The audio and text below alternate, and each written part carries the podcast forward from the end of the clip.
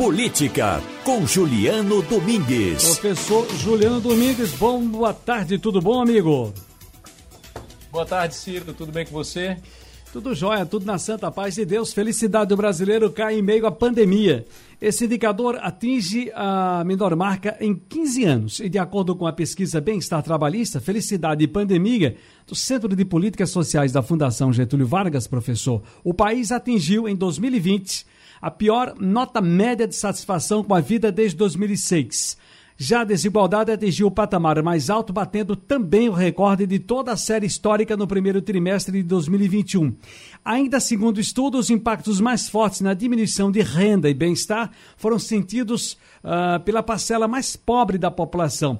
Professor Juliano Domingues, que é sociólogo, jornalista, professor acadêmico e doutor em ciência política, e sempre nos ajuda a entender um pouco mais esse panorama político-social do país. Essa queda na, na felicidade do brasileiro tem toda uma relação, claro, com a pandemia, com a situação que estamos passando, a questão agora econômica também, mas também com a questão política de governo? Sem dúvida, Ciro. E a raiz disso, né, para que o ouvinte e a ouvinte não ache estranho né, a gente falar sobre felicidade e governo, é importante ressaltar, Ciro, que a raiz dessa discussão está na filosofia política, né? parte da filosofia política prevê que bons governos são aqueles governos que conseguem proporcionar felicidade aos seus governantes. Que a gente poderia, na verdade, sob esse grande guarda-chuva de publicidade, de felicidade, pensar em qualidade de vida, né? Então, quanto melhor a qualidade de vida de um povo, mais feliz ele tende a ser.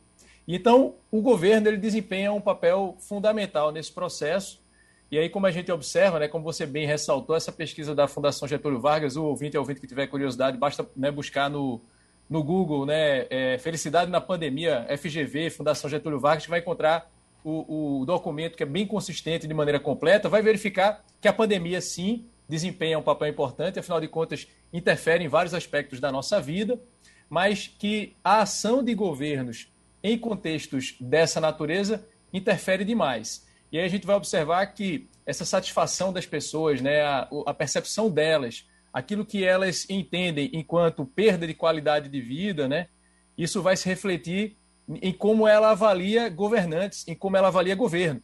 E a gente observa, Ciro, que esse impacto né, na percepção negativa em relação ao bem-estar, ele é muito maior é, quanto mais pobre é a pessoa, comparativamente àquela parcela mais rica.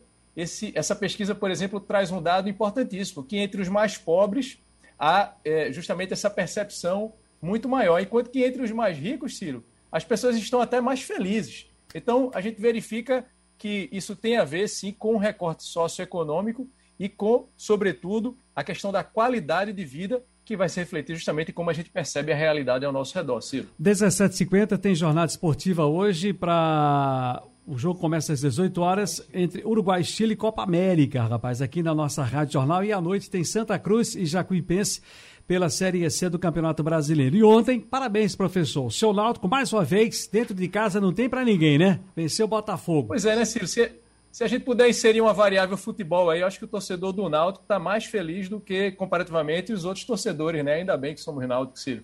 O torcedor do Náutico tá com cara de todos vacinados. um abraço, querido. Um abraço, Ciro. Até a próxima.